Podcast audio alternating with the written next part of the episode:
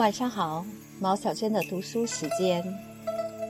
今日起开始阅读《顾随讲诗经》这本书，我还没有买纸质的书，读的是电子书。诗三百篇，含义所在，也不外乎情操二字。要了解诗，便不得不理会“情操”二字。诗者，就是最好的情操，也无怪五国之诗教是温柔敦厚。无论在“情操”二字消极方面的意义，操守，或积极方面的意义，操练，皆与此相合。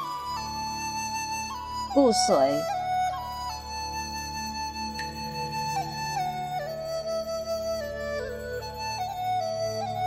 序：刘在昭学子与我相识于一九三九年之秋，那那时我正在北京市立第二女中读书。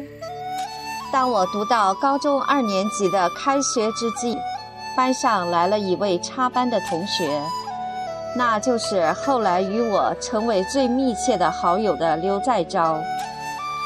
他比我年长三岁。因身体不好，曾休学数年。他插班进来时，因教室排位以身量高低为准，我身量较高，排在后面，他排在前面，所以开始并不熟识。其后不久，我就发现了他的才华出众，中英文俱佳，而且工于小楷。数理成绩也很好。其后又发现他家的地址与我家相邻近，每天早上，当我搭乘电车去上学时，也往往与他相遇。于是我们的交往渐密。高中毕业前，我们曾相互讨论过报考大学时选读科系的问题。我与他也有一个共同的想法，就是报考当时教会私立的辅仁大学的中文系，或北京大学的医学院。辅仁招生在前，我们两人都考上了。当时，我伯父因为我小时候，他就教我读读诗写诗，以为我在这方面颇有天赋，支持我上辅仁的中文系。所以就没有再报考北大。在招的家长则因为辅大是私立的，学费较贵，所以就鼓励他再去参加北大医学院的考试。他也考上了，但最后他还是决定读辅大的中文系了。据他说，是因为他去参加北大考试时不喜欢当时北大的气氛。因为当时在沦陷时期，北大已经在敌伪控制之下，而辅仁则因为是私立的教会学校，比较不受敌伪控制。那时有很多有节气的学者，都转到辅大任教了。当时辅大的校长是陈寿安，中文系主任是余嘉熙，任教的老师中有沈监士。殷千里、陆隐明、刘盼岁、赵万里、周祖墨和顾随等诸先生，都是著名的学者。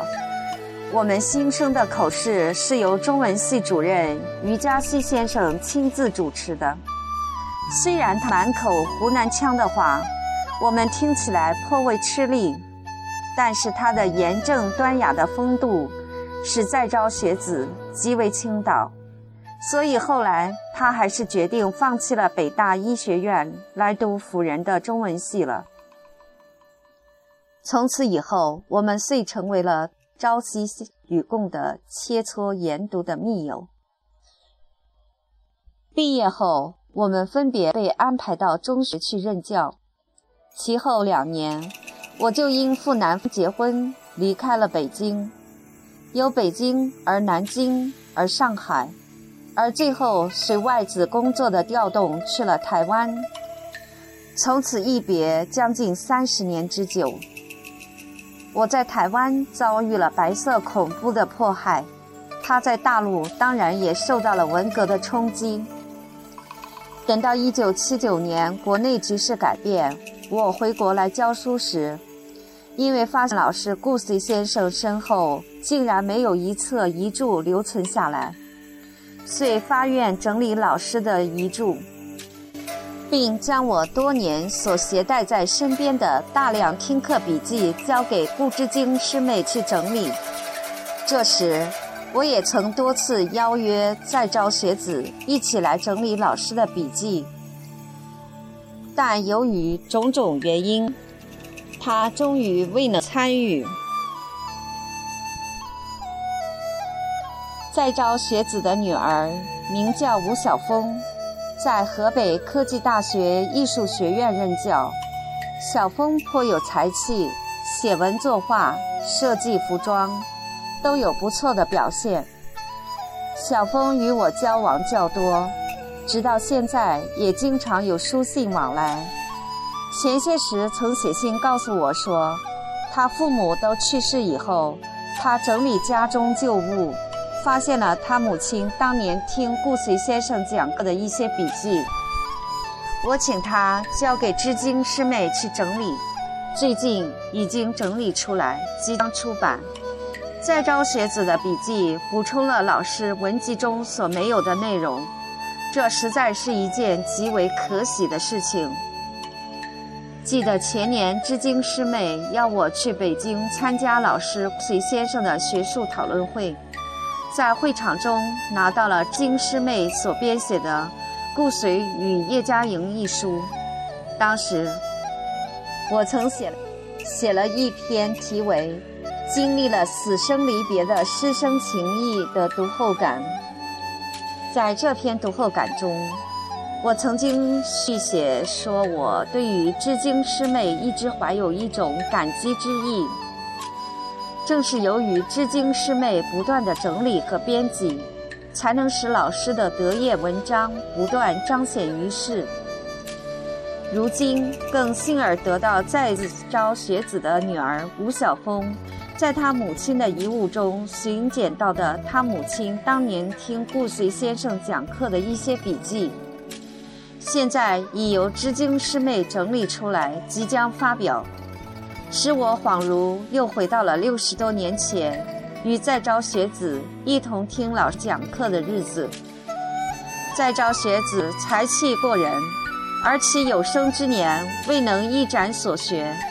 一直有一种遭时遇人不淑的心结，